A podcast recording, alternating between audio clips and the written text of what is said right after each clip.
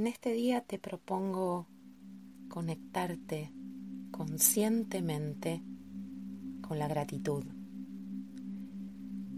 La práctica de hoy va a estar dirigida a llenarte de todo aquello que aparezca en tu mente como motivo de agradecimiento, dejando que todo tu ser, tanto mente como cuerpo y espíritu, puedan disfrutar y regocijarse en la sensación de tomar conciencia de todo aquello por lo cual sentís un profundo agradecimiento.